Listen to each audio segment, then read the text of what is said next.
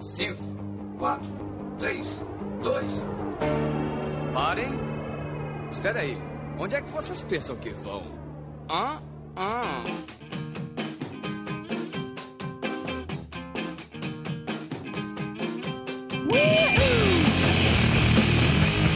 Olá, organismos!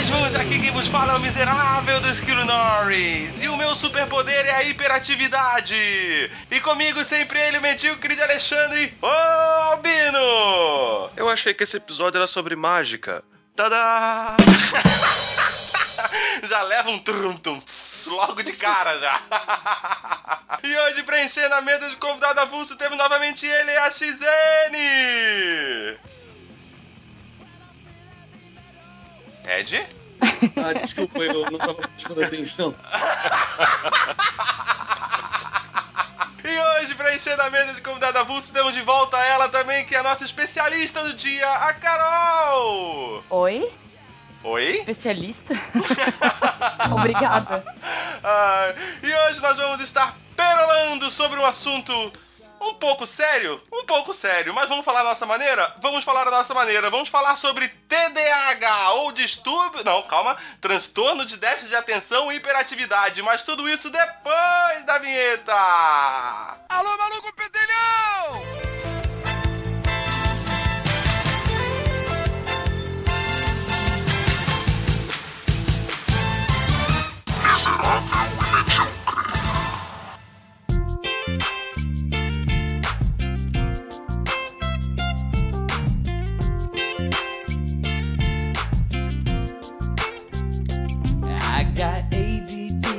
Transtorno de déficit de atenção e hiperatividade, TDAH ou DDA, né? Também tá correto? DDA? Tá, tá correto. Distúrbio de déficit de atenção ou transtorno de déficit de atenção. É, é, é algo que atinge muitas pessoas. É algo que muitas pessoas nem sabem que tem. E a gente vai tentar desmistificar ele um pouquinho hoje, conversar a respeito sobre o que é, como funciona e do que se alimenta. Tudo isso hoje no Globo Repórter. Esse alimento é bom. Então, a Carol, como a pessoa mais gabaritada para falar a respeito disso, afinal é a nossa especialista. Por estudar ou por sofrer dele? Do, ambos, ambos. Cara, que sensação horrível. E enquanto tu mais lê sobre essas coisas, mais tu vai vendo que se encaixa perfeitamente na tua vida. E se tu tivesse o poder desse conhecimento antes, talvez tu tivesse sofrido menos. Porque se se fala de TDAH uns 20 anos pra cá, a menos até. Então a gente, se tinha isso quando era pequeno, não tinha nem como tratar, ninguém sabia o que, que era. Primeiro assim, Carol, isso é uma doença? Isso tem cura? Não, não tem cura. É uma condição que tem uma forte carga genética. A gente geralmente repara num parente, geralmente no pai ou na mãe que também tem. Tem umas características que diferenciam teu cérebro de outras pessoas. Assim, a gente ativa áreas diferentes do cérebro para fazer certas coisas. É, a espessura de algumas áreas do cérebro é mais fina, o que justificaria dificuldade para fazer algumas coisas. É uma, é uma condição, não tem cura, mas ela tem tratamento para que seja mais fácil viver com isso, entende? Eu tô lendo a lista aqui de características do. do- E ele se encontrou. em adultos. Eu tô ficando um pouco assustado. Vamos começar a, a listar algumas coisas que, é, que acontecem. Porque, assim, isso é, é normalmente identificado mais em crianças. É, nas meninas é, é subdiagnosticado que a gente fala, demora mais para diagnosticar, porque as meninas elas geralmente só são mais quietas, ficam voando na sala de aula, não são incomoda, elas não incomodam. Os meninos que são mais hiperativos. Então, geralmente, quando pequeno, se diagnostica mais menino do que menina, porque eles são mais agitados e eles perturbam mais, né? Mas no- nos adultos o diagnóstico é igual. Quais são as principais características do, do, do, do TDAH? A primeira coisa eu acho é desatenção, né? Você não conseguir ficar concentrado muito tempo numa tarefa só.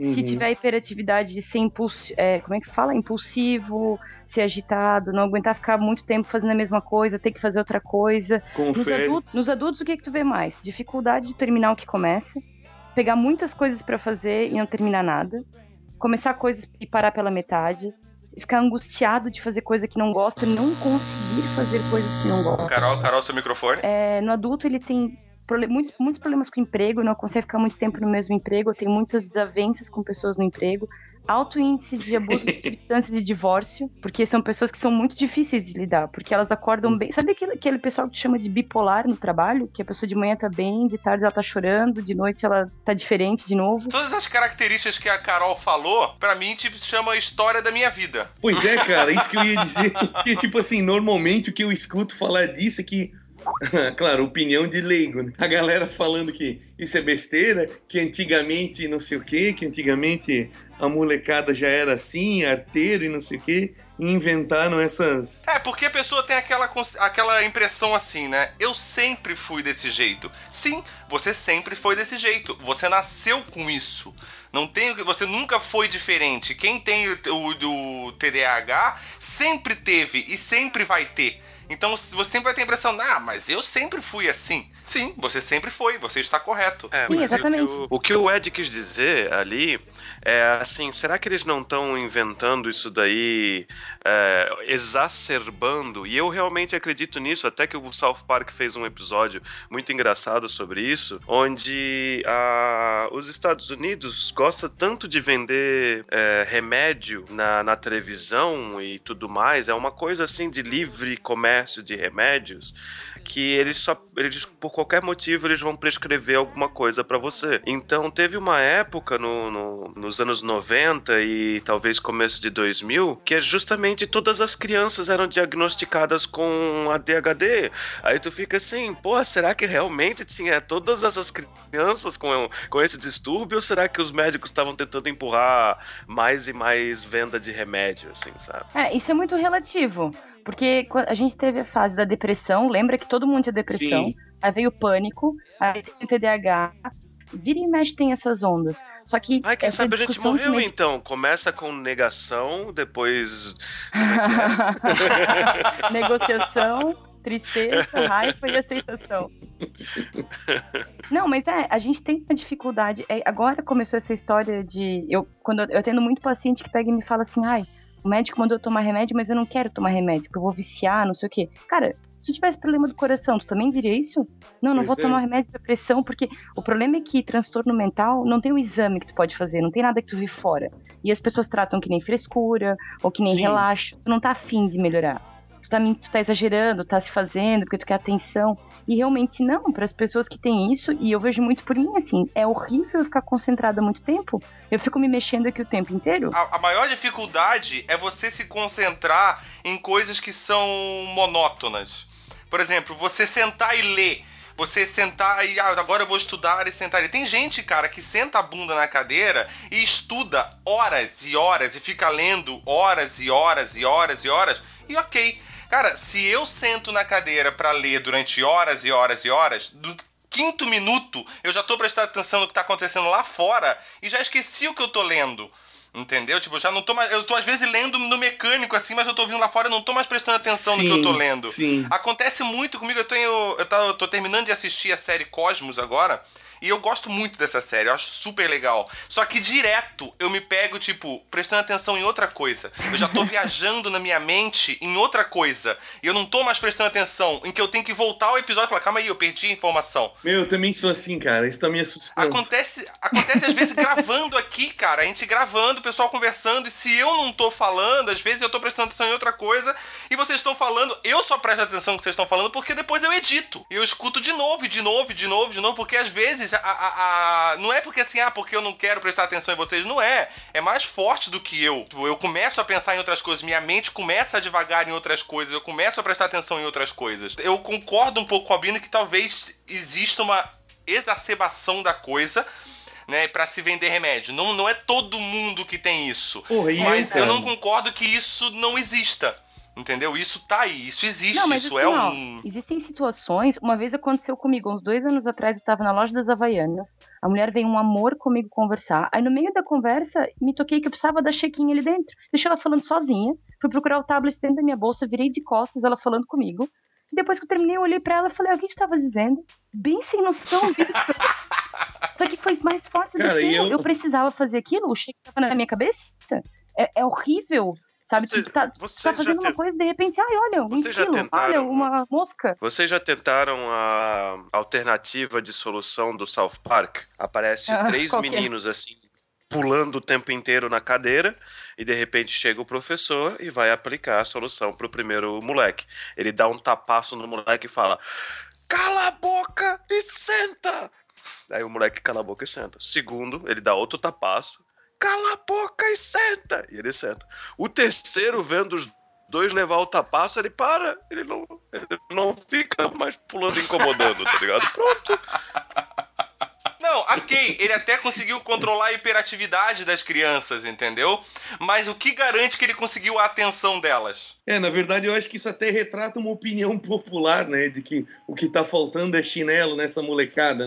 É uma coisa que é repetida. Não, não que eu concorde com isso, mas, digamos, é o que é dito comumente por aí, né? É que, é, é como é uma coisa esquisita, porque é muito normal, entre aspas, tem criança mal educada, tem criança acelerada, tem criança desatenta, mas é a frequência e a intensidade disso que vai determinar se isso é um transtorno ou não. Se você pegar ali, que nem a gente tem o, o teste que a gente fez, é, que eu fiz, vocês fizeram o teste? Eu fiz. Qual é o teste? Eu, eu, Você não leu a pauta, então, é isso. eu li, cara, mas é que eu tenho, eu tenho dificuldade.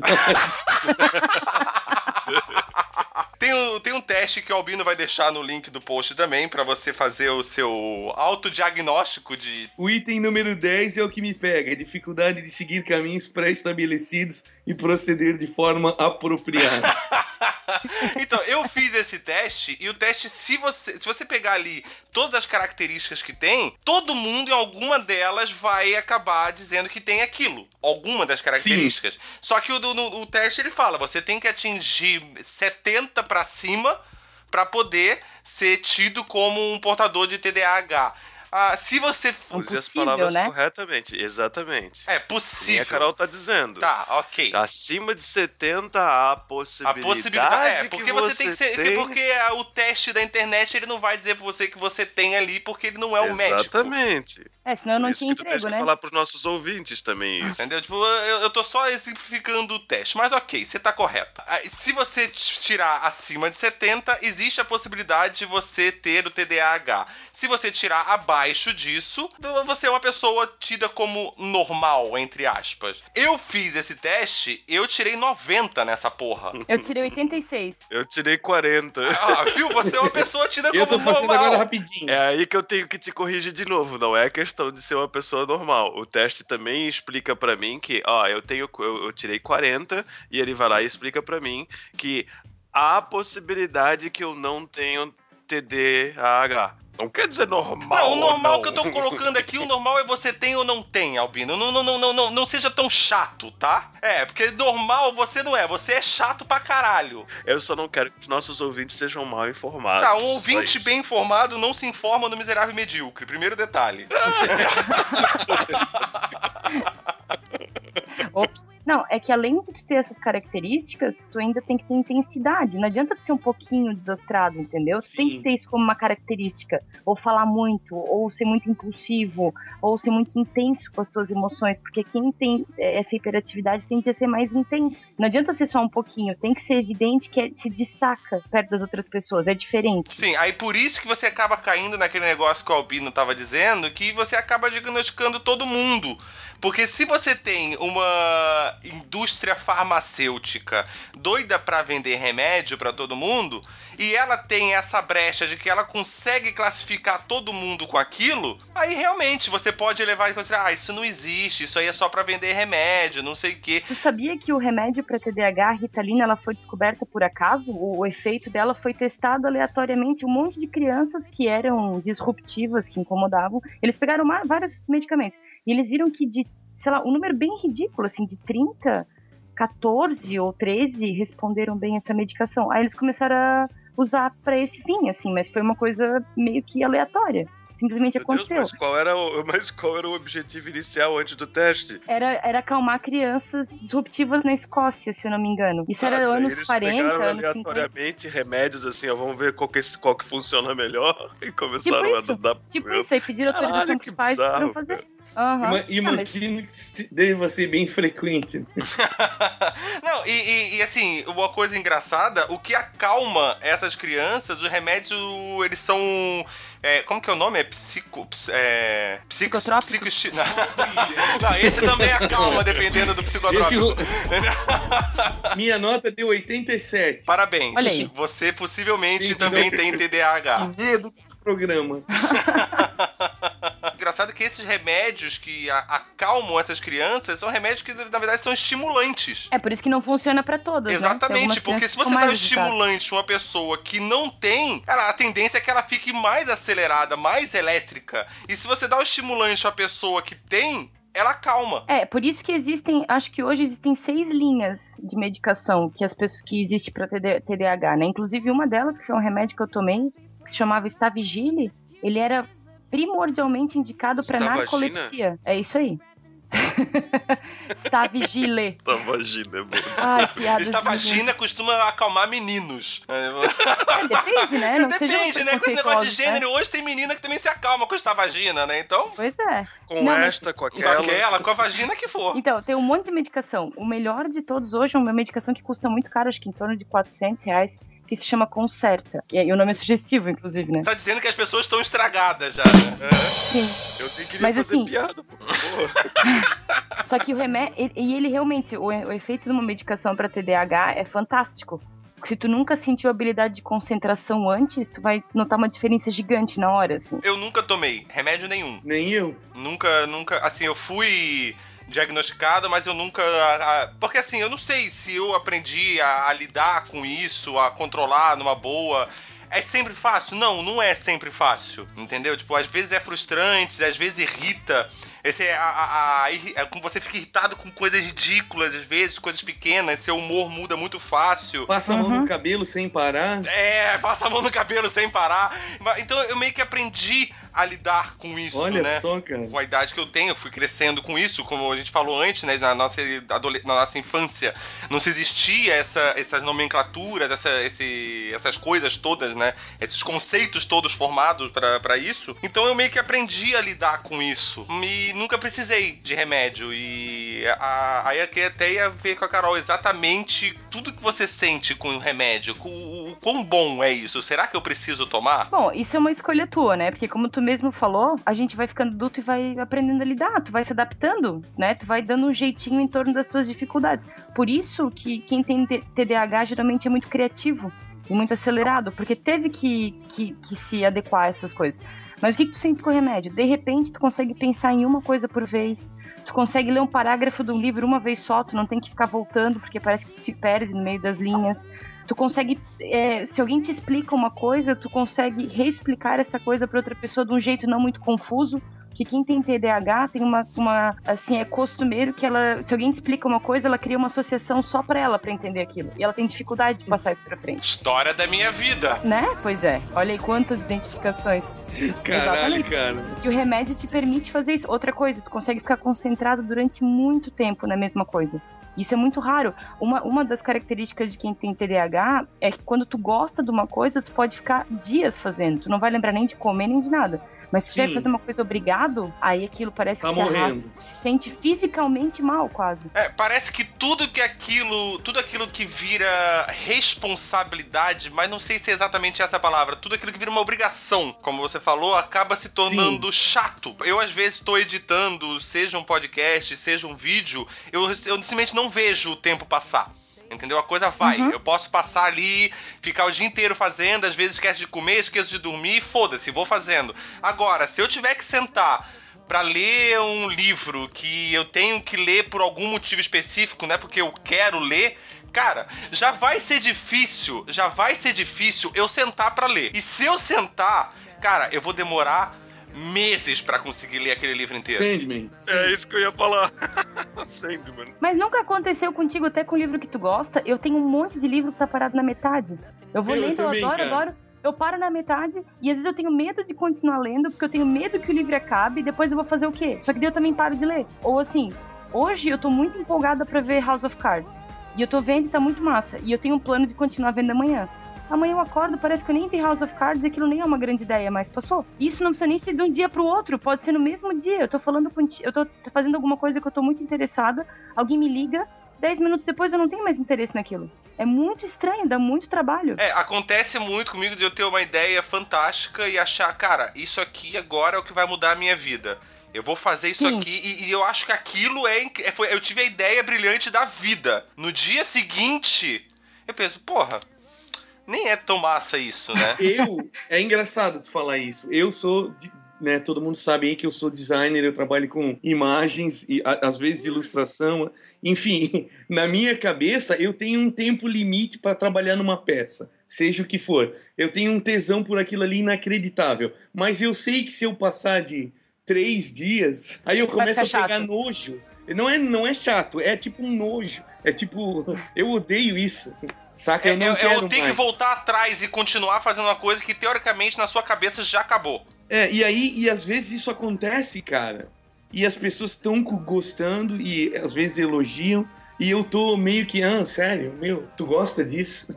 Já passou a vibe, né? Tu nem vê mais Já graça é, já- naquilo. Vocês nunca tiveram uma situação assim, ó, de gostar muito de uma. Por exemplo, no final do ano passado eu decidi que eu ia começar a pintar aqueles livros de colorir anti-estresse. Eu não só comprei três ou quatro livros, como comprei vários lápis de cores, como comprei pincel pra não sei o quê. Meu, mas assim, ó. Quantas páginas você pintou? Cara, três páginas, eu acho. que Tá lá.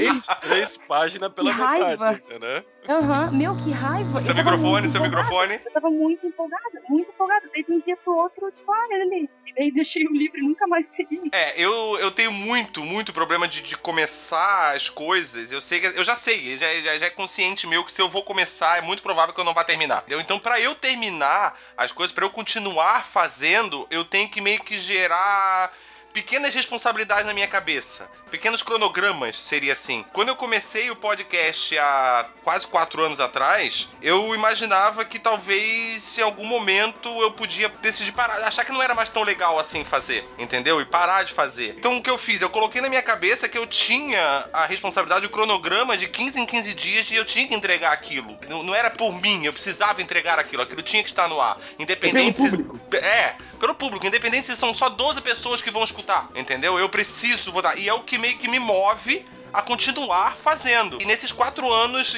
assim, não teve um momento que se tornou chato fazer aquilo, porque eu, eu gosto de fazer isso. Só que eu sabia que podia acontecer de qualquer momento eu falar, cara, não é mais legal, não quero mais fazer. Às vezes minha esposa fala, pô, mas não sei o que, você não precisa sentar lá e fazer aquilo agora. Eu falei, eu preciso. Porque se eu não fizer agora e eu perceber que se eu não fizer nada acontece, eu não vou fazer mais. Entendeu? Eu vou chegar assim, ah, beleza, não vai mudar nada mesmo, não preciso fazer.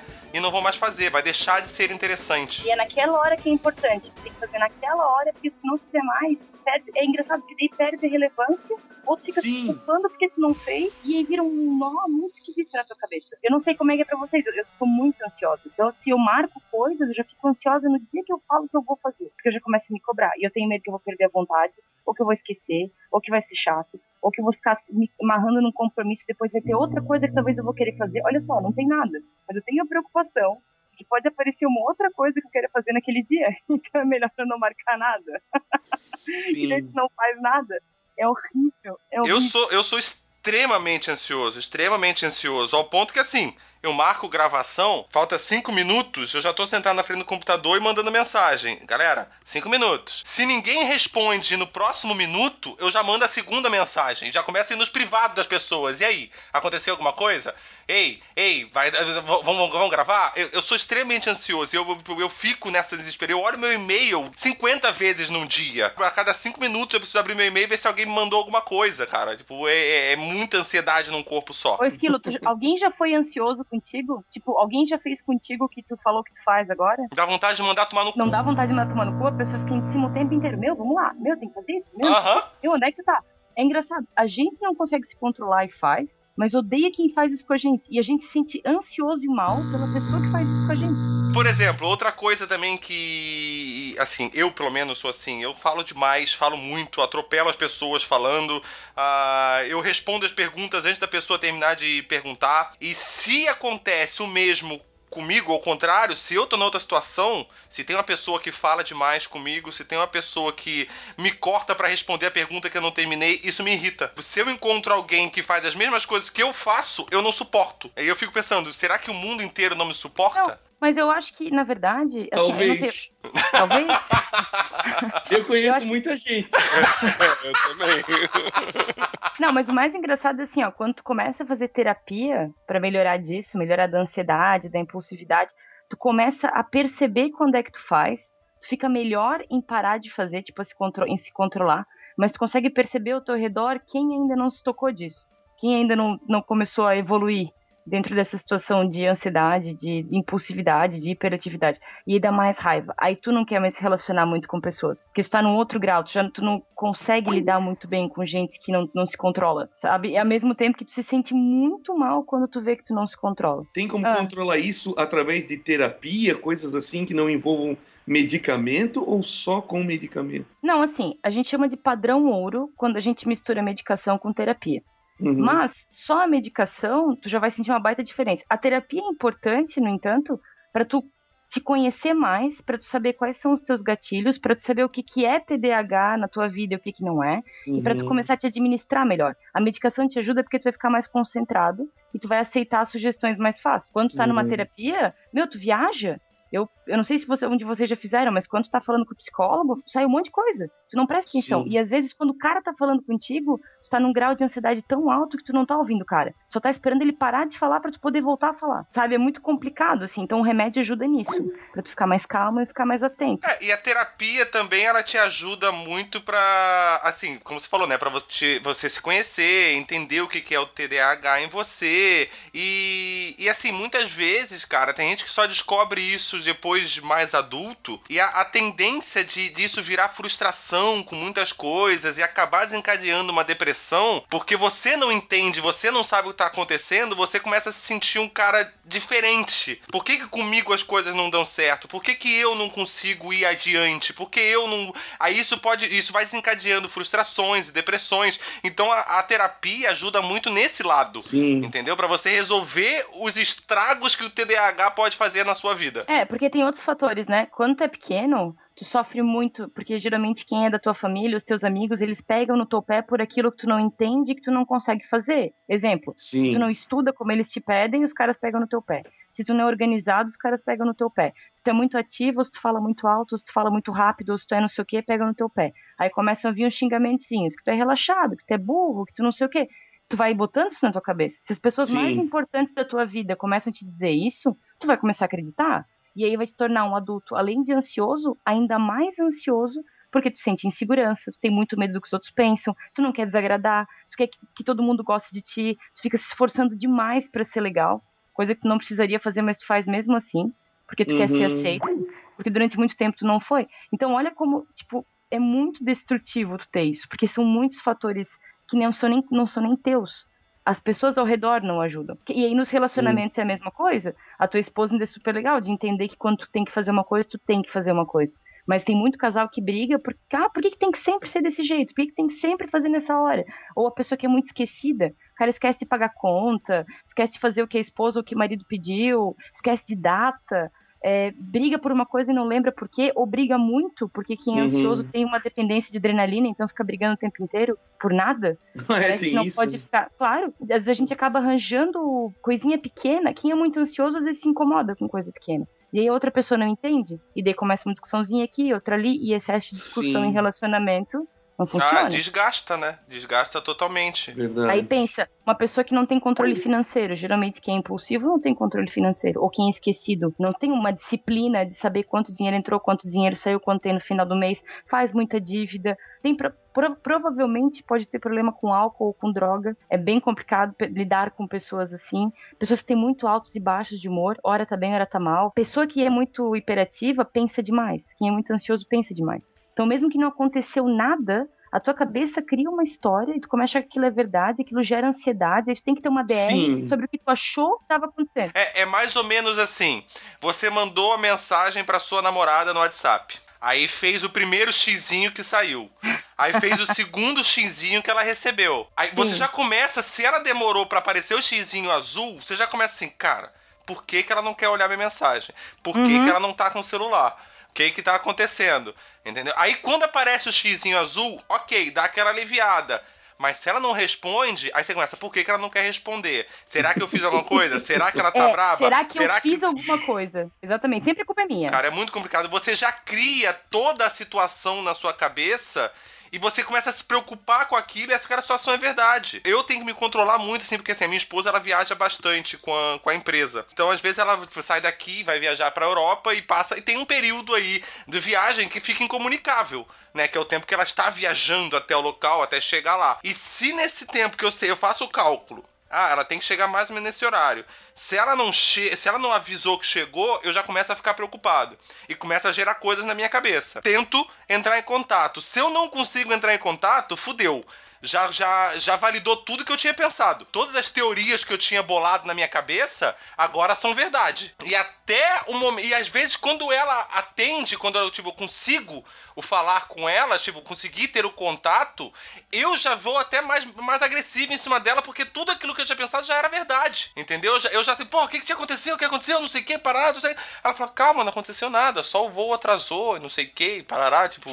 É, é, é bem complicado, cara. É bem, bem complexo isso aí. Cria teorias, né? Tu tem tempo pra ficar criando teoria, pra ficar achar que Salome falou isso, que aconteceu aquilo, que não Uhum. sei o quê. É óbvio que ela tá brava, porque no outro dia. Sim. E é, e é muito impressionante como o teu cérebro vai rápido. Tu já, em, em poucos minutos, tu já tem uma história inteira na tua cabeça. E o pior, aquilo Sim. te incomoda tanto que tu é obrigado a sentar com a pessoa e discutir isso com ela, porque parece que é uma panela de pressão, parece que tu vai explodir se tu não falar. É, é- é mais ou menos aquele negócio. O seu cérebro parece que é uma televisão. E todos os canais estão ligados ao mesmo tempo, cara. É. E pior, você consegue entender todos eles e fazer com que todos eles se conversem. E pior, quando tu começa a pensar rápido demais e a verbalizar o teu pensamento. E quando tu começa a falar com uma pessoa sobre uma coisa, e aí tu começa a falar de outra coisa, e tu começa a falar de três ou quatro coisas ao mesmo tempo com uma pessoa, e ela não tem tempo de raciocinar ou de te acompanhar, e aí tu vai perdendo a paciência. Não, comigo acontece muito esse negócio de conversar.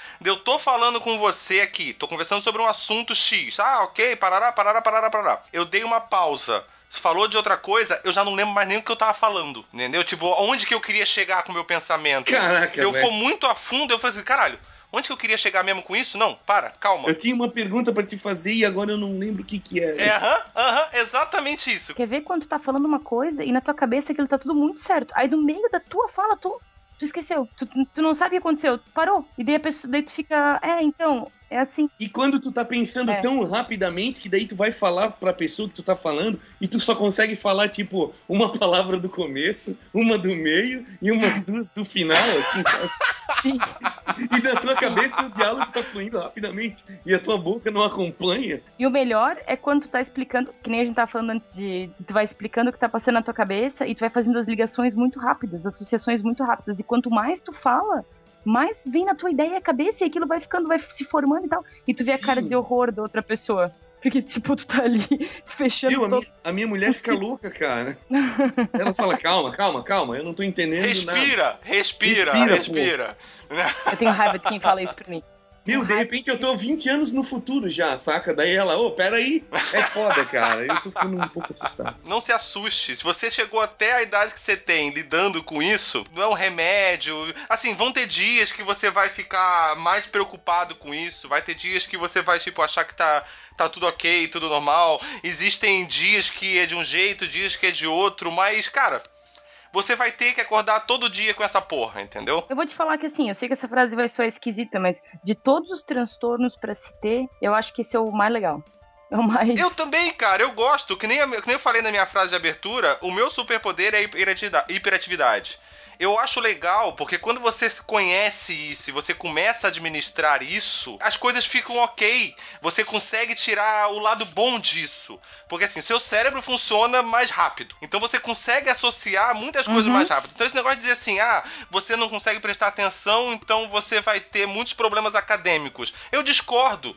Eu discordo, porque a partir do momento que você sabe que você tem dificuldade de atenção, você acaba pegando as coisas, as informações nas pequenas coisas. Nos pequenos minutos que você conseguiu prestar atenção, você absorve muito mais. Então você acaba conseguindo pensar muito mais rápido e as coisas vão tipo, fluindo, você acaba aprendendo mais rápido também. É, mas assim, eu acho relativo porque sucesso acadêmico, a gente tá pensando numa pessoa. Eu, eu, eu falo por mim, entendeu? Eu era péssima no colégio, pegava recuperação desde a terceira série do primário até o terceirão em matemática e física. Sempre foi uma dificuldade que não entra na minha cabeça, não faz sentido para mim, números, mas em termos de lógica emocional, não sei o que, eu sou ótima.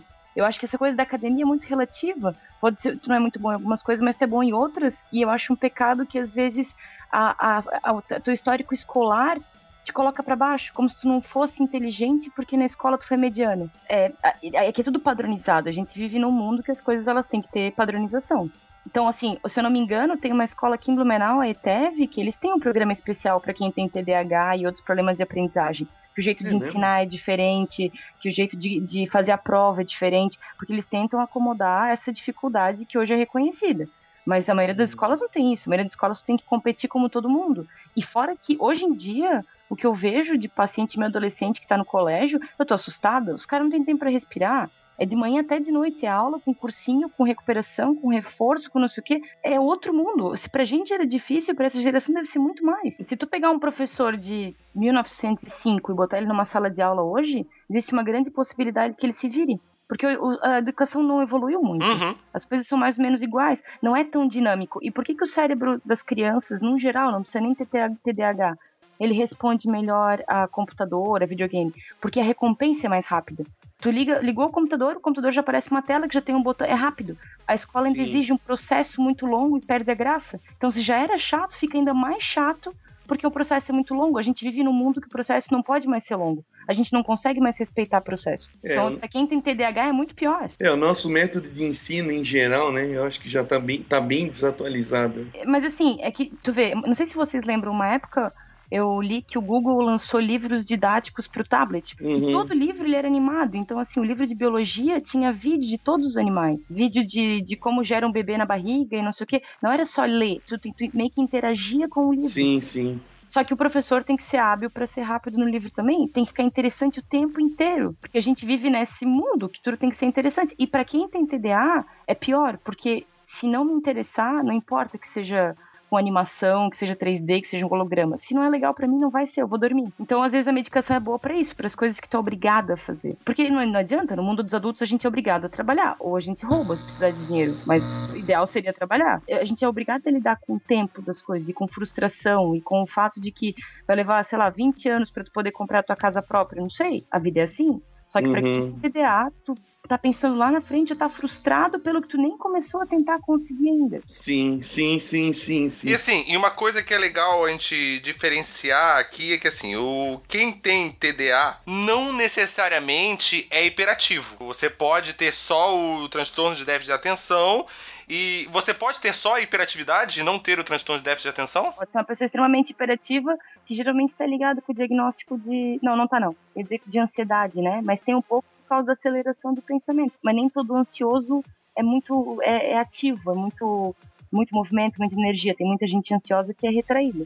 Mas hiperatividade pode ser um diagnóstico só que daí a pessoa que é muito impulsiva, é muito elétrica, é muito estabanada, é muito intensa. É, essa aí pessoa... essa pessoa que tem o TDA e não é hiperativo, acredito que é mais difícil ainda de você conseguir diagnosticar essa pessoa. Não, mas depende daquilo, assim, ó, quantas vezes que tu viu umas mães falando, ah, porque esse menino tá sempre no mundo da lua, porque ele nunca faz nada, porque ele é muito lento, Uhum. Porque tudo que a gente faz tá bom, porque ele não reclama, ele só fica nas coisas dele, ele não inventa nada para fazer. Isso pode ser um sintoma de DDA, de déficit de atenção. Só que não é tão, é como tu falou, não é tão incômodo quanto uma criança barulhenta que se quebra todo o tempo inteiro, que quebra tudo dentro de casa, que arruma confusão com os colegas. Que não para, né? O médico dizia para minha mãe assim, ó, você tem que cansar ele. Aí ela dizia, mas eu canso e ele não.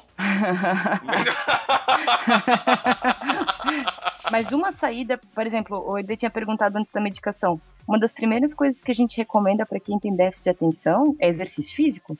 Exercício físico aeróbico, de preferência. É, uhum. Sei lá, uhum. vôlei, futebol, bicicleta, corrida, natação, tudo que queime muita energia. Porque esse, porque esse tipo de exercício libera endorfina. Endorfina é o neurotransmissor que está ligado a bem-estar, a relaxamento, a paz, coisa a que... caminhada também? Caminhada também. Pode ser, mas caminhada de verdade, né? Não sim, sim. Não, não. Exercício, e, e sempre ter, sabe? É como se fosse uma medicação. Tu tem que tratar. Se tu não gosta de exercício, que nem é o meu caso, eu trato como medicação. Eu não tomo nem o remédio, não faço exercício e não me alimento bem. Ou seja, eu tô totalmente propenso a só se fuder. Tipo isso, tu fuma? Fumava. Tem seis meses que eu não fumo. Tu bebe. Tu, Tu bebe, bebe? bastante? Não bebo mais tanto quanto eu bebia. Hoje em dia é bem pouco que eu bebo. Porque tu deve ter reparado que quando tu fuma ou quando tu bebe, tu dá uma relaxada. E é Sim. por isso que a gente acaba ficando mais propenso a ser dependente disso. Porque daí parece que desacelera, tu fica mais calmo. Tem aproximadamente seis, sete meses que eu parei de fumar. Né, com o lançamento desse episódio, um pouco mais, né? Já vai ter, vai ter quase um ano já que eu parei de fumar. E só que assim, cara, às vezes quando eu tô nervoso, eu só consigo lembrar do cigarro, entendeu? Porque me dá aquela, aquela nostalgia de pensar assim, meu, quando eu tava nervoso há um ano atrás, eu fumava e me dava uma relaxada. Eu, eu, eu ainda associo ele a essa calma, mas eu luto com isso todos os dias. É, e tu sabe que muito possivelmente a- o relaxamento vem porque tu é obrigado a respirar fundo quando tu traga. E segundo, porque a Sim. nicotina, o nosso cérebro tem receptores de nicotina. E isso também gera relaxamento nas primeiras tragadas. Tu nunca reparou que o primeiro cigarro parece que dá uma relaxada muito intensa? Ah, o primeiro cigarro é que dá aquela baixada na pressão, né? Aí você dá aquela. Ah, Tipo, ar fresco, que nem diria o Chandler. ah fresco. mas, mas, mas isso é fato, a, a propensão a uso de drogas e bebidas e cigarro, isso realmente é cientificamente provado? É, tem estudos sobre isso, tem estatísticas sobre isso. Abuso de droga, é, acidente de carro. Tá? Os acidentes mais graves estão associados ao déficit de atenção, muito mais do que ao alcoolismo até. E Olha o que só. mais? E divórcio, né? É, mas se o cara tem distúrbio de déficit de atenção e ele tá propenso a beber mais, pode as duas coisas estarem andando juntas ali. O acidente de carro, beber mais, transtorno de déficit de atenção, pode estar tudo andando de mão dada aí, né? Na, a maioria dessas pessoas, obviamente, não tem diagnóstico, assim, né? Mas dá pra associar sim, tu vai ver quando tu vai. Até quando tem atendimento de casal, é, eu vejo assim que geralmente tá ligado a uma das pessoas não dar muita bola pras coisas, ou se esquecer das coisas, ou não se comprometer com o casal e com uma, uma pessoa só. A pessoa ainda vive como se fosse solteira. Parece que ela esquece que ela tem um relacionamento. Aí ela é tida como uma pessoa fria, que não tem sentimento, que não tá dando muito valor pra relação, que tá cagando pra tudo. Pode ser, é uma característica, ou às vezes assim, o cara pode ser dissimulado, entendeu? Tipo, porque ele fala que ele quer fazer, mas ele não faz. A mulher já falou 20 vezes pra ele que ele tem que mudar e ele não muda. E ele Uhum. fala pra si que ele tá tentando. E às vezes ele tá mesmo, só que ele não é mais forte do que ele. É aquela, cara. Quando, quando minha mulher vem me cobrar pra fazer uma coisa, se eu disse que eu vou fazer, eu vou fazer. Você não precisa me cobrar a cada seis meses pra eu fazer. É, mas se fosse contigo, né, Esquilo, tu ia morrer Nossa, não. Se eu falar pra fazer dentro. agora e você não fez, cara, tipo, eu vou levantar e vou fazer essa porra, então. Exatamente. É, é muito complicado ser hiper... Eu, eu, pelo menos, me considero muito mais hiperativa do que me considero com déficit de atenção, assim. E é muito complicado, porque as pessoas não andam no teu ritmo. E aí tu tem que desacelerar. E aí tu tem que fazer, sabe? E os outros, eles não te entendem. As pessoas te olham com uma cara assim, meu, como é que chegou nessa conclusão? Ou vai mais devagar porque eu não tô entendendo. E na tua cabeça, aquela velocidade tá ótima. Mas pros outros não tá. Procrastinação, né? Você precisa resolver tudo rápido pra você se sentir satisfeito com aquilo. Porque se for muito devagar, você não, não, não, não, não tem o mesmo valor. É, mas isso também é relativo. Porque uma das características fortes de quem tem TDAH é procrastinar, deixar tudo pra depois. Os parâmetros são um pouco relativos. Quando eu tô com muita vontade, eu faço tudo. Por exemplo, hoje deu muita vontade de arrumar o quarto. Tu não sabe quando isso vai acontecer de novo. É que nem um eclipse. Então faz, né?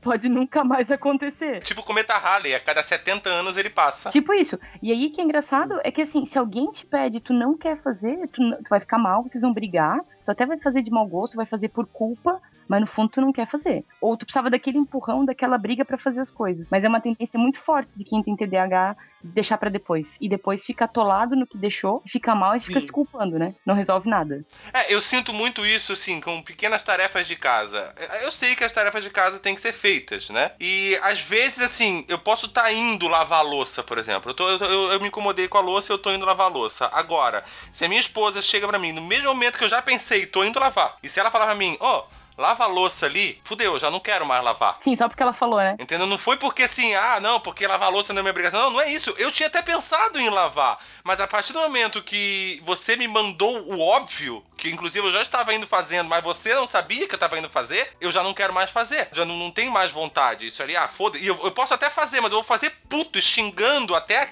15 geração da pessoa que mandou eu fazer mentalmente. Durante uma hora, né? Depois pelo menos. Esquece. Pelo menos. Depois passa, depois passa. É bom, é, eu me controlo muito, porque assim, antes, quando eu era mais novo, eu entrava muito nas brigas por causa disso, porque eu não entendia que era assim. Hoje, às vezes, eu sinto que eu vou entrar na briga e falo, não, fica, fica calmo durante uma. Fica calado durante uma hora que você vai ver que vai passar e que não era nada. E aqui é só você e sua cabeça gerando merda. Então por isso que é legal você conhecer isso em você para você poder ter esse controle das coisas. Porque se você não conhece, se, se ficar naquele negócio de ah, isso aí é, é besteira, isso aí não existe você mesmo não vai se conhecer e você não vai poder controlar, porque é aquele negócio que eu falei, você sempre foi desse jeito, você vai achar que você é assim ponto final e você não precisa controlar nada. Até porque ter controle é uma ilusão, né? A gente não controla nada, nunca.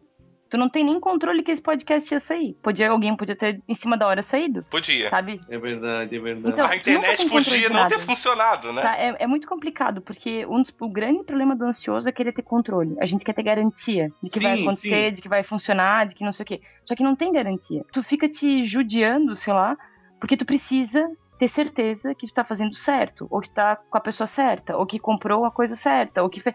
O tempo todo tu fica se torturando. E isso é um outro exercício. Tem que se exercitar para isso não acontecer. Cara, e é muito complicado, né, na real. O cara, mesmo sabendo disso tudo, é muito complicado conviver com a. com a não garantia de nada. Mas aí entra a história da terapia. A terapia ela vai fazer te conhecer e tu saber o que é TDAH.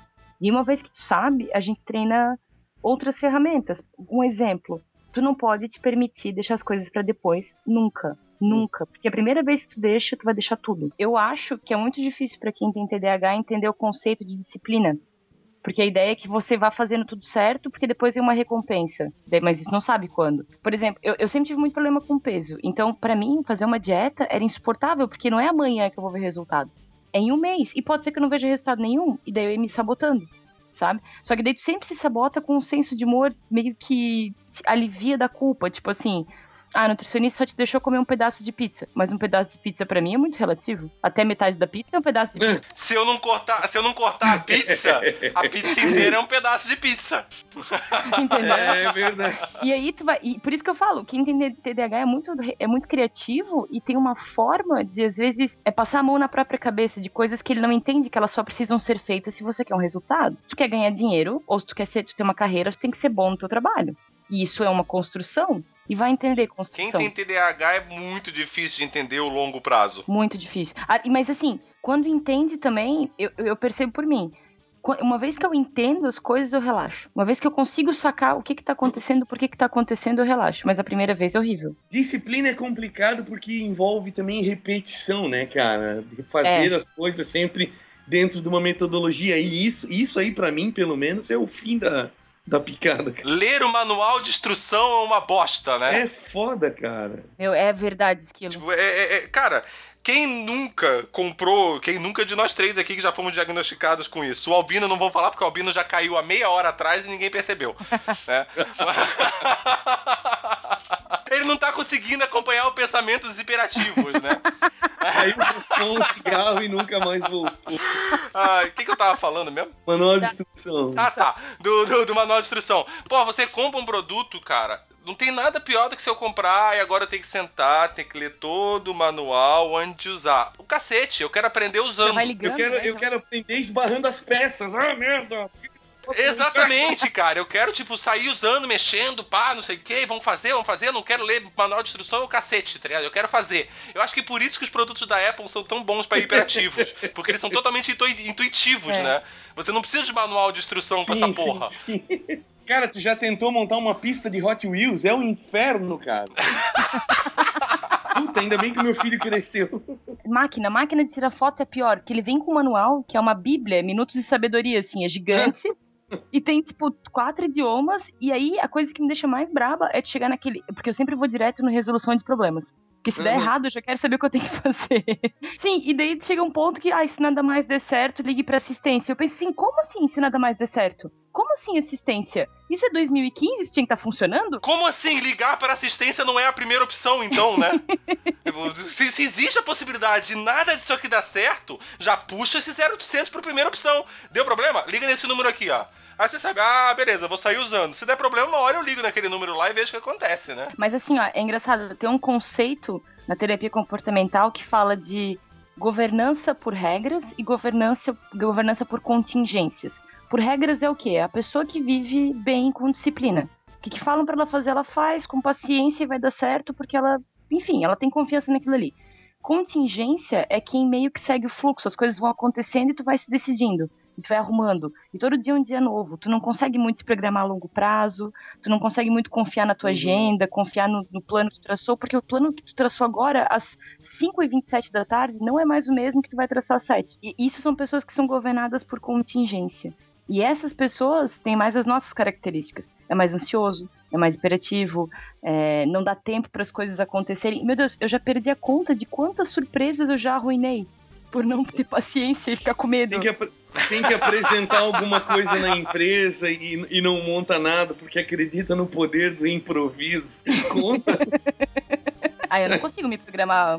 Mas essa adrenalina é boa, né? E é por isso que a gente continua fazendo, pela, pela adrenalina, porque é chato o de medo sentar do, e preparar uma, uma apresentação medo do fracasso. uma semana antes. Medo do fracasso é eterno, né? E que nem eu, eu- na época da faculdade, psicologia é uma faculdade meio viajona, né? Então, assim, a gente lê muito, faz miçanga, faz essas coisas, assim, da faculdade.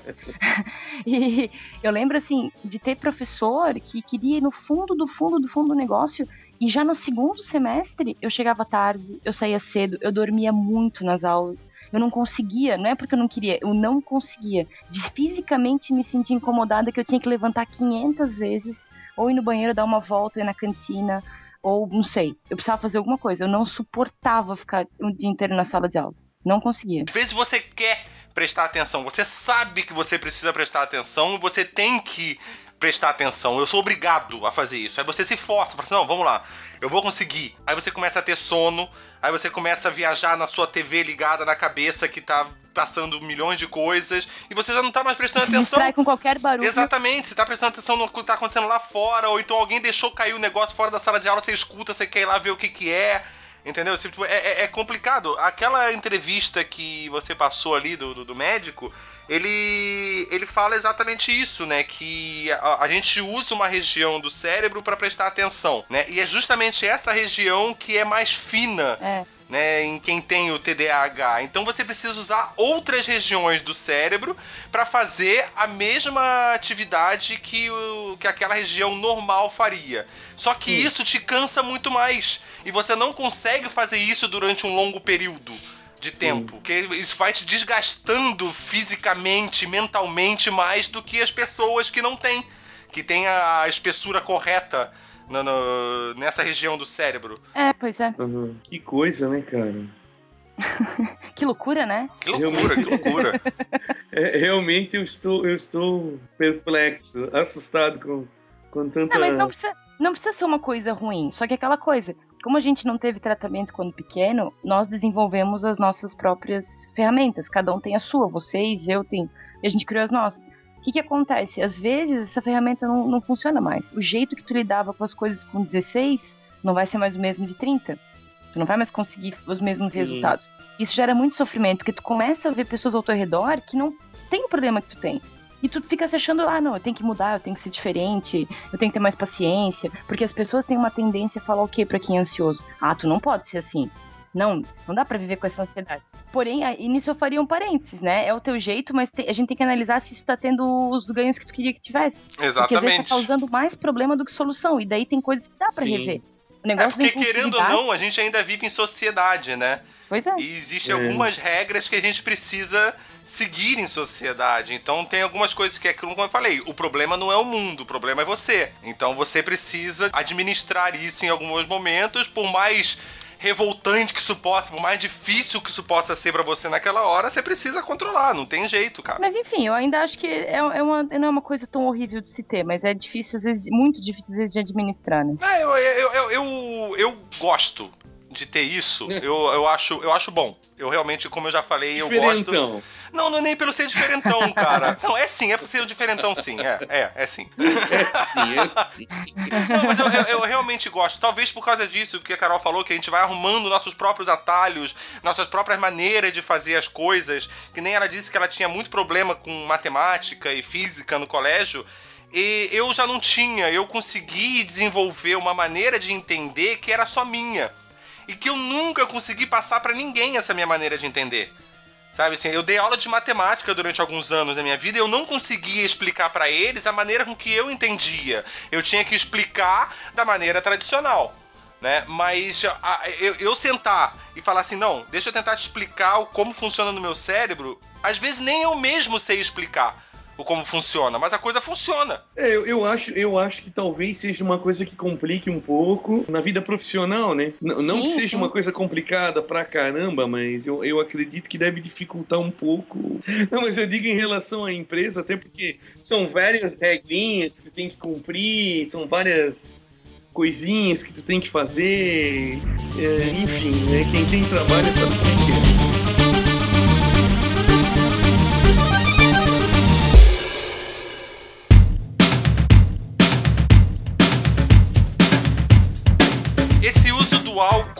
A propensão ao uso do álcool e como possivelmente também outra, outras drogas, até drogas, é, como a gente já falou, né, que o remédio próprio que a gente usa são estimulantes, então até as drogas estimulantes, elas, as pessoas com essa condição têm mais propensão a isso, porque quando elas fazem uso dessas substâncias, o cérebro desacelera? Sim, porque até é a mesma coisa, que, é, tudo que altera a consciência, para quem sofre muito com seus turbilhões de pensamento, enfim, é ótimo. O que acontece quando a gente bebe? Quando a gente bebe e a gente chega num teor alcoólico considerável, a gente pensa mais em menos coisas.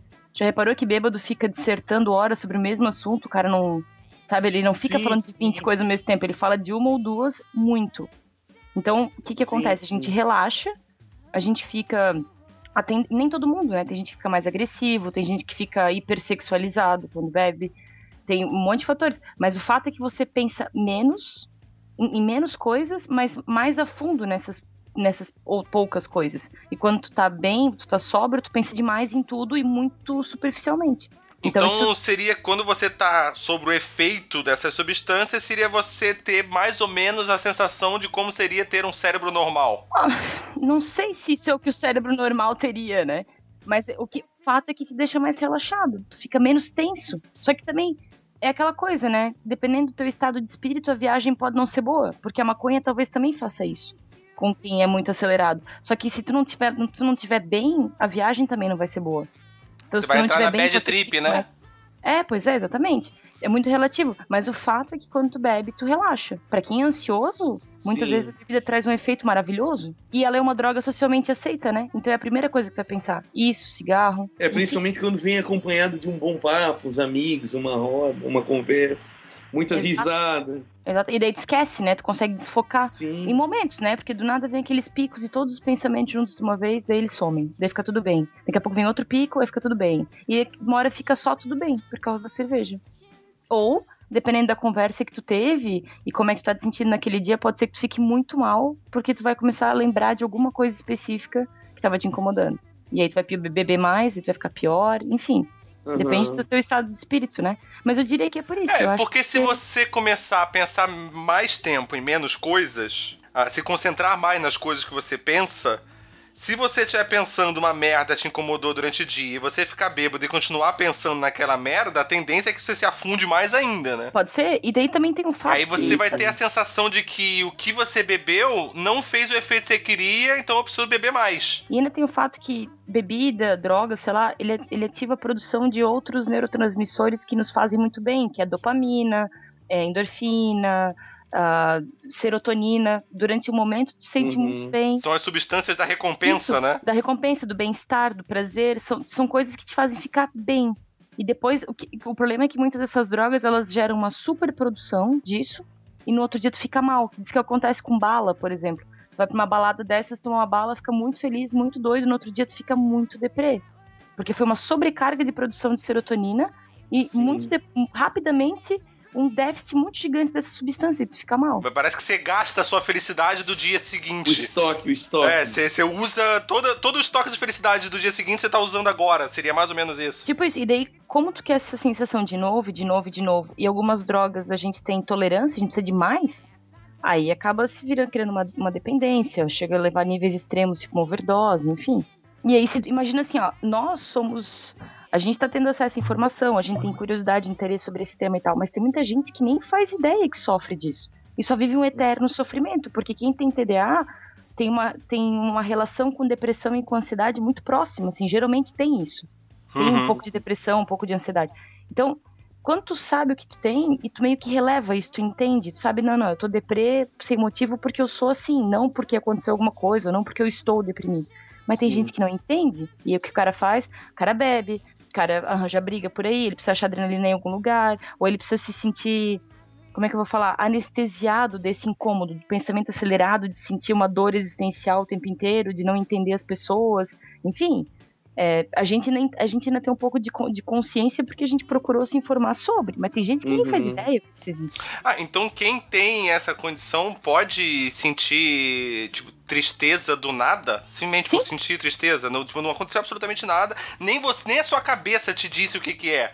Não tem nem, tipo, você simplesmente tá triste pelo fato de estar triste. Aquela melancolia básica. Uhum. Aí eu preciso colocar as músicas deprê, botar as coisas, aí ficar lá assim, ah, deixa eu sofrer um pouquinho aqui. ah. Aí eu, eu não sabia, isso eu não sabia realmente que estava associado. É, mudança de humor brusca faz parte, né? Do...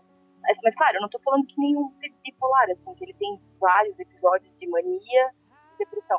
Mas assim, fica triste de manhã, o meio-dia já tá melhor, à tarde tá irritado, e de noite tá super Uhum. de boa, sabe? Mas se tu reparar, tá muito alinhado com os teus pensamentos. Tá, só sai de dentro da lata agora. Aham. Melhorou? Melhorou. Tá. Geralmente, o, teu, o teu estado de espírito tá ligado com os teus pensamentos. Repara nas coisas que você está pensando naquele dia. Porque o que acontece? Como a gente é muito acelerado, hoje eu posso estar me achando muito bem profissionalmente, mas amanhã de manhã eu posso pensar, meu, que lixo, porque as coisas não andam, porque eu já devia ter não sei o quê, porque as coisas já deviam ter acontecido, isso é me botando pra baixo. Se isso for uma questão importante pra mim, por exemplo, é uma coisa que vai mexer muito comigo ao ponto de eu ficar deprimida, uma sensação de depressão. E aquela coisa da gente ser intenso, quando a gente tá irritado, a gente tá muito irritado. Quando a gente tá triste, a gente tá deprê, e quando a gente tá feliz, que eu acho meio raro, a gente Dando tá muito feliz. Estourando foguetes. Não, Exato, quando, você tá dura feliz, você tá, você tá quase se gozando de tão feliz. Quando você Exato. fica feliz. É muita felicidade daí. Só que é tudo muito rápido. Né? Tipo, A felicidade mesmo, tu respirou, já passou. Ficar deprê, tipo, dura um, dois dias no máximo, daí tu já tá bem de novo. Mas não é uma tristeza, é uma deprê mesmo, tu fica mal. Tu fica num clipe na chuva. O, o meu humor, ele é meio bizarro, assim. tipo, eu já acordo bem mal-humorado. Né? Tipo, acordo bem mal-humorado porque acordar pra mim é uma merda. Aí durante o- as primeiras horas do dia, isso vai passando, eu vou melhorando, assim, vou ficando mais tranquilo. Só que dependendo, do, às vezes, até do estilo de música que eu tô ouvindo naquele dia, essa deprê pode ir indo durante o dia todo. Sabia que tem algumas músicas que elas têm as ondas musicais. Não é onda musical que fala, mas eu acho que é. As ondas da música têm efeito no nosso cérebro. Uma vez saiu um estudo, acho que foi 2012 ou 2013, que pegaram aquela música da Adele, Someone Like You, e fizeram um estudo pra Hum. saber por que que as pessoas ficavam tão tristes e choravam quando ouviam essa música. Tem alguma coisa na combinação de notas que, que o nosso cérebro é, entende como muito triste e faz a gente ficar mal. Tipo, a música tem uma coisa que causa isso. Teve uns anos atrás aí, cara, uns bons anos já, deve ser 2005, 2004, por aí. Ah, saíram vários sets de música na, na internet, foi disponibilizado na internet, que era. Se você escutasse o set inteiro, devia ter uma hora, uma hora e meia cada set, cada um era pra ser um efeito de uma droga. Ah, e Dozer, né? Ainda tem, tem no YouTube. E daí você escuta aquela parada, mas isso já saiu faz tempo, já, isso é meio velho já, né? Sim, aham. E daí você escuta o set inteiro e é pra depois no final você ter a mesma sensação do que se você tivesse usado determinada substância, né? Tem lá o da maconha, o do LSD, o do. Mas será que isso aí funciona mesmo? Então eu não sei se funciona ou não. Se alguém já escutou, diz aí se funciona. Ah, eu nunca ouvi. Vamos escutar agora aqui? Vamos botar e ver se a gente fica todo mundo louco? A gente É, vai escolher. encerra o programa com. é.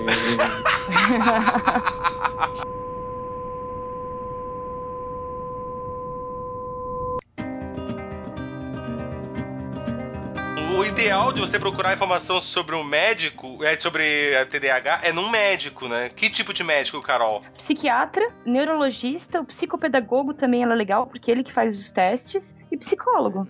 É, o, talvez o, o, psicólogo seja o, mesmo, o menos assustador de cara para você ir assim, pra você não se sentir tão louco, não se sentir tão doente. Se, tipo, se você tem dúvida que você possa ter, tem um teste que a gente vai deixar ali no link do post. Né? Você faz o teste e vê a sua nota. Se você tem probabilidade. Aí você procura um psicólogo e conversa com ele, troca uma ideia, vê o que, que ele acha, não sei o quê. As pessoas ainda têm muito preconceito com essa área da medicina e, enfim, com psicopedagogo, com psicólogo porque ninguém fala muito, fala, mas não fala direito, assim, não tem uma conscientização. As pessoas ainda acham que psicólogo é coisa de louco, ainda acham Sim. que é demonstrar fraqueza, procurar terapia, sabe que é meio que um sinal de fracasso ter que procurar um terapeuta. Tem muito, ainda tem um monte de mitos, assim, o psiquiatra é a mesma coisa, o psiquiatra é coisa de louco. Tem gente que vai no neurologista porque tem vergonha de ir no psiquiatra. E o neurologista fala, ó, oh, eu, não é, eu não tenho que trabalhar com isso, tu vai ter que ir no psiquiatra. Enfim, eu acho que é a área que tem mais preconceito é, na É aquele tabu de você admitir que você é louco, sabe? Em primeiro lugar, você não é louco. Entendeu? Você é só um ser humano e que cada um tem as suas próprias características. E esse profissional é o mais é, indicado a te dizer o que as suas características, entender essas suas características, né? É, e a ideia não é julgar a pessoa, né, mas é fazer ela encontrar mais alternativas para ela viver bem. Essa em última, assim, é o que se procura quando tu vai na terapia. Como é que a gente vai fazer para tu ficar bem? Acho que todo mundo deveria fazer, mesmo que não está tendo, não tá tendo um transtorno, mas mesmo que você ache que você é normal. Sabe? Você não é normal, é. tá? Se você tá achando aí que você é o fodão, que você não tem nada, cara, você não é normal. Ninguém é normal. Não existe o que um que é normal, né? Exatamente o que isso quer dizer. Não existe um padrão de normalidade né? Ninguém nunca pegou um, um cérebro com aquelas características e falou: ah, isso aqui é o normal, o resto é doente. É ok ser diferente. É, afinal todo mundo é, né? É. Que bom, né? Imagina que chatice se fosse todo mundo igual. Nossa, se eu já não aguento um de mim no mundo, imagina dois, cara. Imagina se todo mundo fosse igual a mim, cara. No próximo episódio a gente vai falar sobre doppelgangers, sabe? Se tu encontrar um outro aqui no... Esquilo e os seus...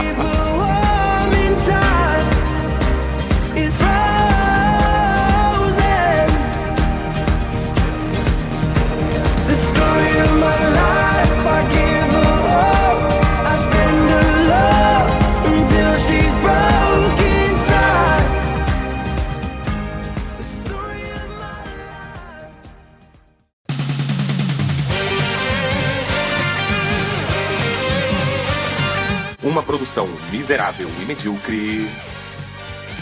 O feedback. O feedback.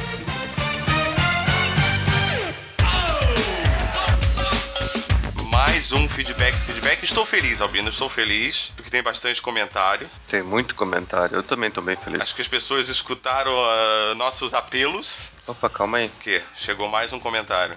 Tá brotando o comentário agora. Sim, sim, sim. Tem mais um comentário que tu não colocasse aí, que é justamente do Estranho Estranho no episódio passado. Ah, o do Seinfeld? É, exatamente. Tá, então vamos, vamos primeiro ler o comentário do, do Estranho Estranho, que a gente estava muito preocupado com o que tinha acontecido com ele, que ele tinha desaparecido. Então vamos ler o comentário dele do sobre o episódio de Seinfeld. O Estranho Estranho falou: Meus bons amigos, fico imensamente feliz com o retorno dessa trupe de mal acabados que tanto curto e com o tema que me, me apetece muito. Assisti toda a série umas três vezes e mesmo assim não consigo evitar de assistir é, quando eu me deparo com algum episódio que está passando. E sem desme desmerecer Friends, Seinfeld é muito melhor pelo simples motivo que os amigos são mais pueris, enquanto o nosso quarteto infame não deixa pedra sobre pedra para onde, por onde passa, colocando uma crítica ácida aos hábitos mais normais ao nosso cotidiano. E para não esticar muito, três pontos importantes. Primeiro,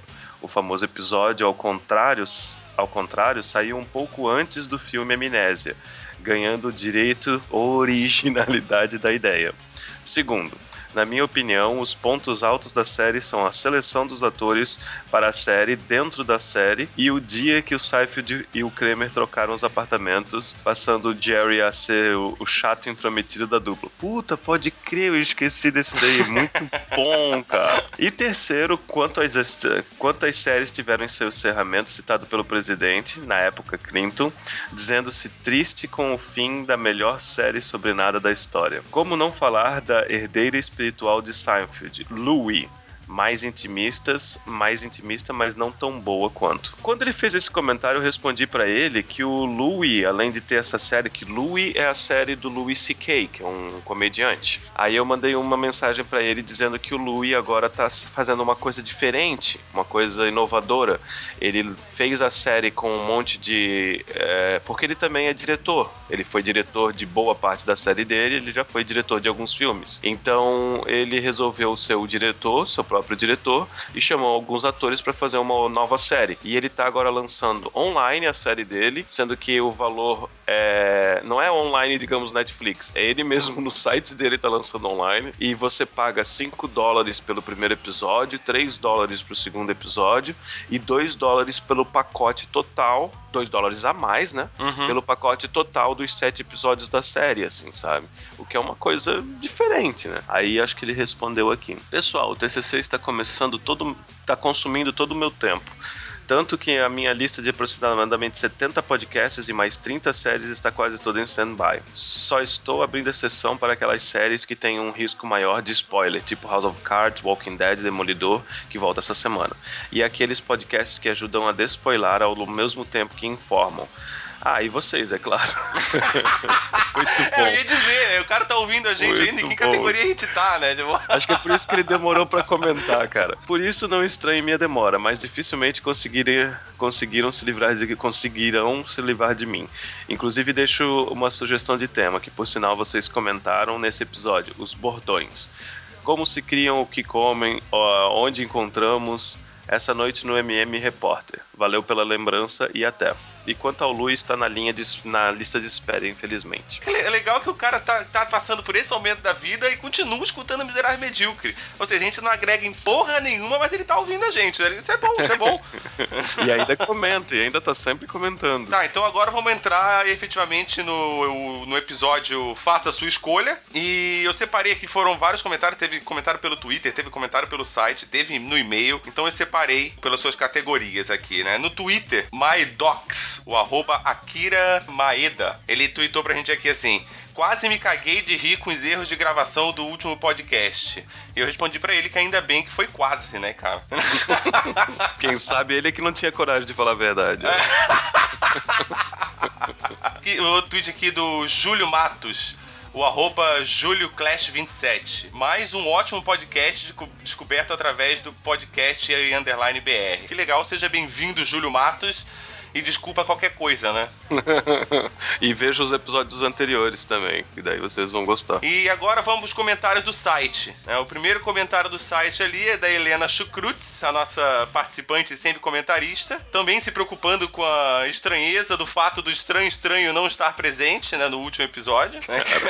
que ela mandou, que estranho, o estranho estranho está muito estranho. Concordo, concordo. O estranho estranho estava estranho. Estava, agora não estava está mais agora estranho. não está, mas é o TCC, é o TCC que está deixando achando ele estranho? Eu vou ler o Rodrigo Rod Torraca, que também é um participante nosso. Ele fala assim, ó.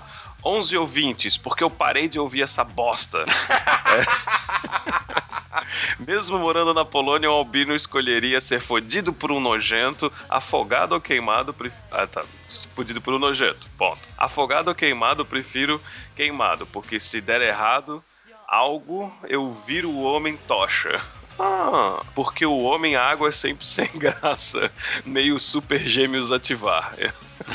Muito bom. Parabéns pelo episódio e continuem sempre. Uma boa ideia. Se der algo errado, o cara vira o homem tocha. Eu só fiquei pensando o quê?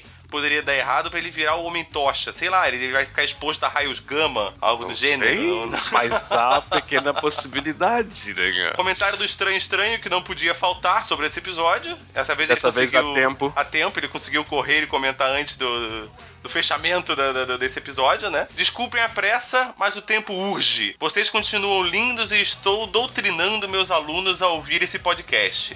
Depois de ouvir o debate histórico, o xadrez verbal, o NWH e o Mamilos, pois estes podcasts são muito cabeças, e o de vocês, que é o raio de alegria desmiolada neste momento tão preocupante do Brasil. Deixa aqui meu desafio passar um ano conhecendo lugares que você mais gosta no mundo e depois nunca mais poder acessar a internet, assistir filmes ou séries ou poder assistir todos os filmes e séries além de ter o melhor acesso ao web world do mundo, mas não poderia sair da sua residência por 10 anos. Eu acho que eu fico em casa com acesso à web, cara. É, eu já não saio de casa, né? Então é, fica muito difícil essa escolha. E se o acesso à internet vai ser o melhor do mundo. É, só é um upgrade, melhor ainda. Tá e, e, eu só queria fazer um comentário sobre o comentário dele aqui. É, é, muito bom ele colocar a gente no mesmo patamar que essa. na verdade, não é no mesmo patamar, né? Ele colocou a gente bem como um raio de alegria desmiolada nesse momento tão preocupante no Brasil. Eu não sei se eu levo isso como um elogio ou como um xingamento. Não, é elogio. Ele pega uns podcasts bem cabeça é, e o nosso é disso, é ele pegou, um sarro, tipo, né? o nosso é só pra, tipo, realmente você aliviar, sabe? Tipo, relaxa e goza, né, cara? Isso é um ótimo elogio, cara. Eu acho, pelo menos. Então, eu vou ler o do Jefferson Leite Borges. O quê?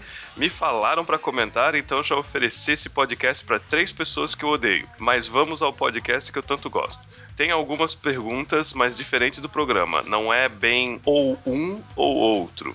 É mais assim se você aceita ou não. Você se torna o primeiro Cavaleiro Jedi, mas a pessoa que você mais ama se torna o primeiro Cavaleiro Sith. Eu, nesse caso, eu queria virar o Cavaleiro Sith. Ah, tanto faz, mas daí a pessoa que tu, tu mais ama vai virar o Jedi, entendeu? Ah, tá, vai ter que ser o contrário. É, tu viraria um, um, Jedi ou um Sith se o teu, a pessoa que tu mais ama vai ficar contra você? Eu sim. Ah, se eu, se eu virar um Sith, eu tô cagando por amor. É. então, vamos a, então vamos à segunda. Você pode transar com qualquer pessoa quando você quiser com apenas uma palavra, mas você terá que transar com todas as pessoas do mundo ao menos uma vez. Não, né? Caralho. Todas as pessoas do mundo, é não, né? É complicado, né? Tem umas pessoas aí que eu, eu, não suporto nem perto, quem dirá transando com ela uma vez. Exatamente, eu não aceito. Ah, não, eu fico de boa, eu não quero transar com todo mundo, não. Você pode ter o corpo perfeito, mas você jamais será lembrado por ninguém. Tá, eu não tenho corpo perfeito e não sou lembrado por ninguém. É, eu prefiro ter o corpo perfeito também, eu aceito. É. tá, então vamos pra quarta. Você recebe 10 mil reais por mês, mas precisa vestir a mesma roupa por 10 anos. Cara, esse é fácil, cara. Vestir a mesma roupa, eu visto a mesma roupa há 10 anos fácil, cara. Ah, eu, eu aceito ganhar 10 mil por mês e usar a mesma roupa. Ah, é, tranquilo, vai, vai. 10 anos, 10 anos a mesma roupa. Tá, mas eu posso dar um customizado nela de vez em quando, cortar a manga fora, depois costurar de novo. Pode fazer essas eu paradas? acho que não. Eu interpreto de, de, que não pode. Não, eu prefiro ganhar mais do que 10 mil reais por mês. Se o limite for 10 mil reais, eu prefiro ganhar mais. Não, Aí eu não, posso usar é, qualquer roupa, é, tá ligado? É, isso é verdade. Então vamos ao próximo comentário do Rafael Saúd. Ah, se, alguém, se alguém espirrar do lado dele. É. Quando vocês falaram que pouca gente comenta, eu tive que escrever. Tô acompanhando desde o podcast De Volta para o Futuro, mas sempre que escuto é pelo WeCast. Então não tem como comentar. Então saiba que os ouvintes estão aqui sim, e estamos rindo muito. E às vezes não dá, e é que às vezes não dá para participar. Sobre a escolha entre uma noite com a Merlin ou amizade com Elvis, a gente está assumindo que a noite ia ser ruim e que o Elvis ia gostar de você. Hã?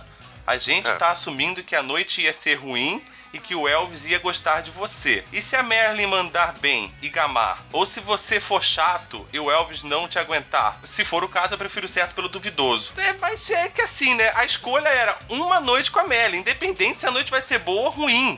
Ah, então, se a Merlin gamar, então se é ela isso gamou, que ele tá falando. dela, entendeu? Tipo, ela vai continuar gamada, mas nunca mais vai acontecer de novo. Eu entendi assim, pelo menos. Sim, sim, sim. Mas o que ele tá falando é justamente que ele tá falando é justamente o contrário, que é o lance do Elvis. Uma noite com, El, com a Marilyn e ou ficar amigo do, do, do, Elvis. Só que vai que de repente o Elvis não gosta da tua cara, tá ligado?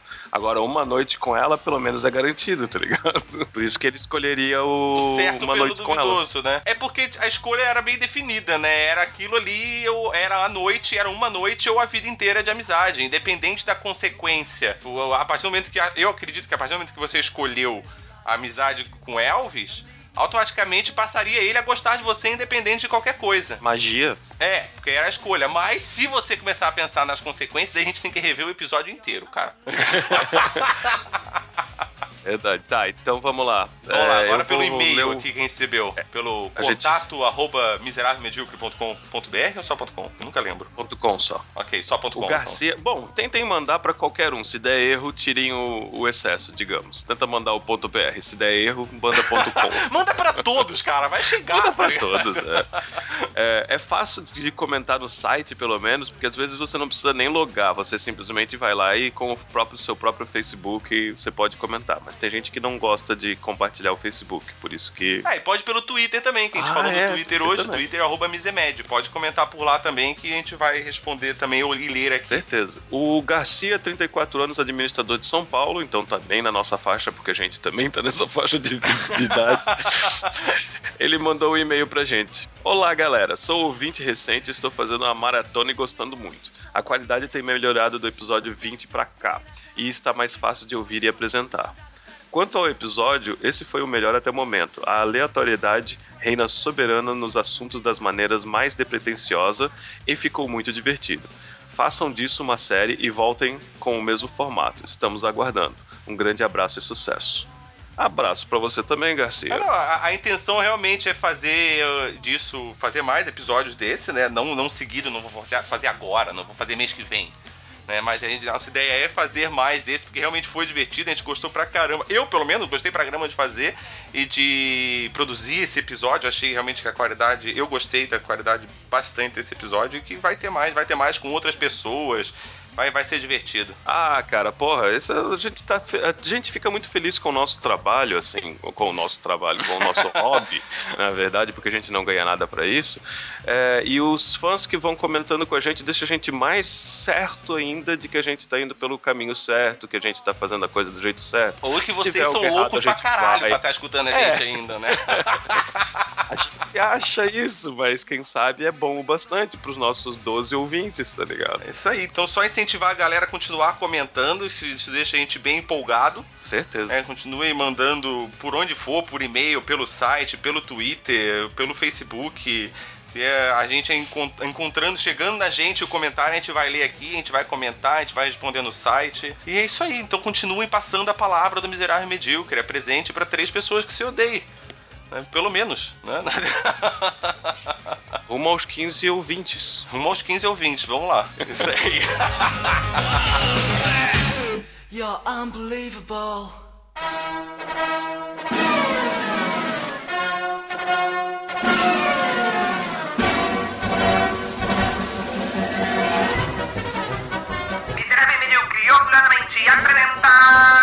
Aquilo que ia para o ralo. Cheiro estranho, né? Tô com um problema ali no torralo. Isso aqui cheira a merda.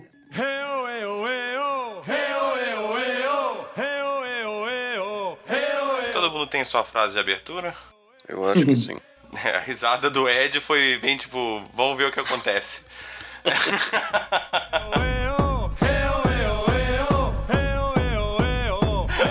Ah, só cuidado quando você mexe no seu microfone, só. Puta que pariu, é verdade. Cont- Tá controla o seu. TDAH aí. É, não, eu- é a minha hiperatividade, eu tenho que controlar. Ai, ai. E hoje, você vai, você vai soltar alguma frase ou já foi? O que a gente tá falando? Hã? Hã? Hã? Akuma? Pra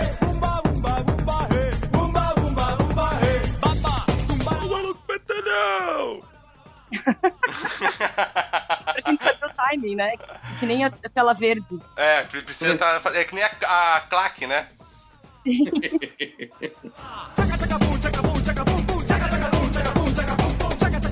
Era o, era o moleque que incomodava na sala, né? Cri, cri, cri, cri. Tá todo mundo aí? Caiu todo mundo, né? Caiu todo mundo. E Fiquei sozinho, que nem um idiota aqui. Meninas, normalmente é, isso aparece mais tarde, quando elas já sentem os problemas que aquilo tá causando na vida dela. Isso. Né? E daí ela vai buscar tratamento e acaba identificando que ela sempre teve isso. Né? Inclusive teve até uma entrevista que a Carol passou pra gente do. Como que é o nome do médico? É Paulo Matos. Paulo Matos. Vai estar na, no link na descrição, né, Albino? Vai, vai. Se o déficit de atenção. se o distúrbio de Não, déficit de vai, atenção vai. do Albino deixar, fazer ele lembrar de botar no. Isso aí também já virou uma claque do programa.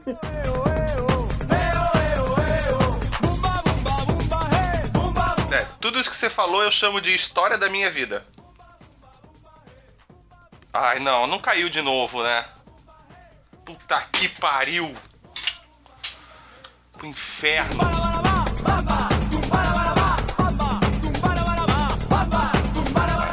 Ligar aqui, ligar aqui, tá. Ó, ó o Senna, ó o Senna! Tá, quem é que tá digitando pra caralho aí? Ah, é o cara que não tem microfone, né? O legal, o legal é o esquilo perguntar pra assim, ó, quem que tá digitando e de repente já aparece assim a, a mensagem dentro do Skype, assim. sabe? O legal é o cara que está atrapalhando a gravação do programa vir reclamar. Não sou eu que tô atrapalhando, é a internet, cara. Eu tô, você briga com a GVT, filha da puta do caralho.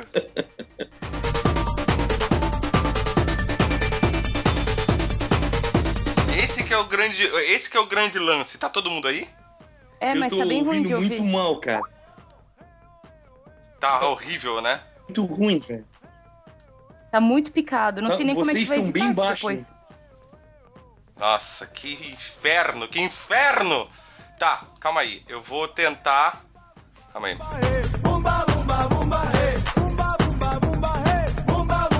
Ô, Carol. Oi? Você, você tá se mexendo bastante, né? Sim. É, o, o seu microfone te, te entrega toda hora que você tá se mexendo. Pois é. Tá, eu, vou ficar Ó, agora você tá dentro de uma lata, tem Agora hora é que tem um ruído, tem hora que você fica dentro de uma lata, assim. E agora? Agora tá bom. Tá. Vamos ver quanto tempo isso vai durar. Fica tipo correspondente internacional. É, te- tente Tá ficar. tente ficar parada. É difícil, eu sei. Eu sei que é difícil. Eu te entendo, eu sinto a sua dor.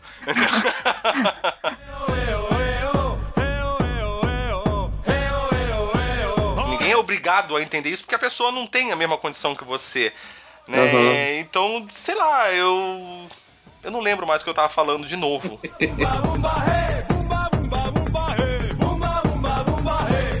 E aí você tem que botar o pé no chão e falar: não, calma, eu que tenho que administrar isso e agora quem tem que calar a boca sou eu. Né? Nem a pau. Mas eu arrumei uma solução com esse problema da vida social. Eu parei de ter vida social. É, eu não sei se isso é uma solução muito boa. Ah, Eu é, às vezes dá uns problemas aí, mas eu ainda acredito cara. mais no álcool. Miserável medíocre fazendo as pessoas virarem alcoólatras, então, agora. É. Que ótimo Não necessariamente. né?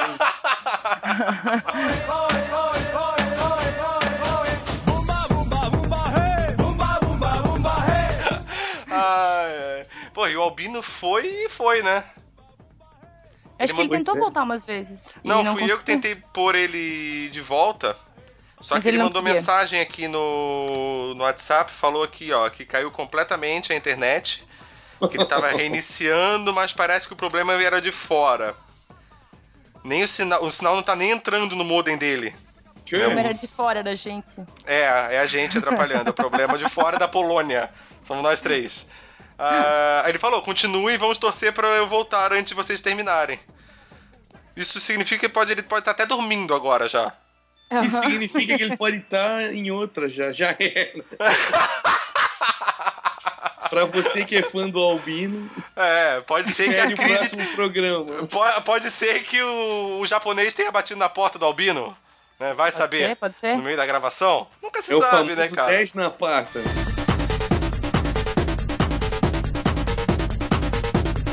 Vou descer aqui agora, tomar uma cervejinha, Pra poder acalmar o cérebro, né? abstrair os meus pensamentos a respeito da minha recém-descoberta condição. eu vou ali embaixo beber pra poder me sentir normal, né? Pra não precisar, não precisar ir no melhor. psiquiatra. Né? É.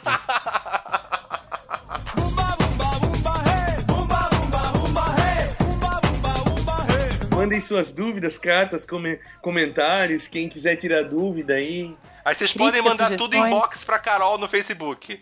É. Qual- Ótimo, qualquer eu dúvida. adoro quando tem gente mandando coisa no Facebook. Eu procrastino até o último minuto pra abrir, porque me dá um ruim dizer aquela caixa enchendo. Juro por Deus, o WhatsApp e, e o inbox do Facebook, cara, eu dei uma travada de uns dois anos pra cá, ver aquilo piscando me, me deixa fisicamente mal, assim. Eu fico tensa, porque eu não quero ficar falando no Facebook nem no, no WhatsApp. Eu acho que é porque eu trabalho com pessoas o tempo inteiro, então eu não tenho muita necessidade de ficar. Ou não tenho mais nem muito saco, eu acho. É muito raro eu conversar. Eu só converso com pouquíssimas pessoas. Mas eu sou muito desleixada com o WhatsApp, sou muito desleixada com, com o chat do Facebook, porque me dá um ruim. Eu, eu, eu sei que Não é. sei o que aconteceu. Eu sei, eu tento sempre falar com você por lá pra marcar as coisas. Eu tenho que esperar uns 3, 4 dias. Agora você pensa na minha ansiedade do lado de cá, esperando que você responda 3, 4 dias depois. Eu sei. Eu quase Eu morro. sei, eu vou tentar melhorar cá. nisso, prometo.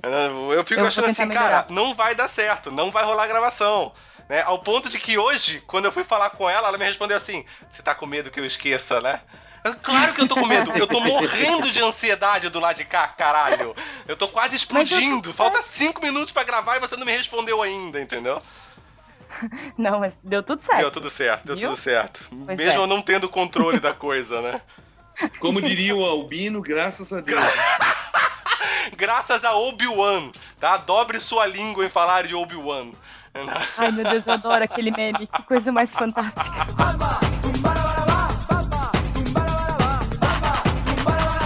Mas a gente vai, a gente vai planejar ainda. Vamos, Não tem problema. vamos. Eu preciso, eu preciso ver a minha psicóloga pessoalmente, né? Eu só converso Pois com a minha psicóloga por WhatsApp só.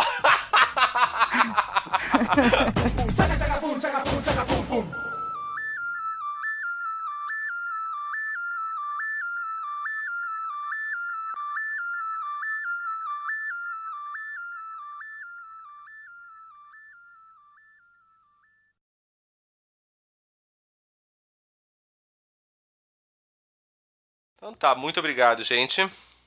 Valeu, Obrigada. galera. Vocês querem deixar um beijo pra alguém? Eu nem vou cobrar. pro você- Albino. Deixar um beijo pro Albino. Adorei essa estratégia dele de saída pela direita com o assunto interessado. Passei num túnel. É.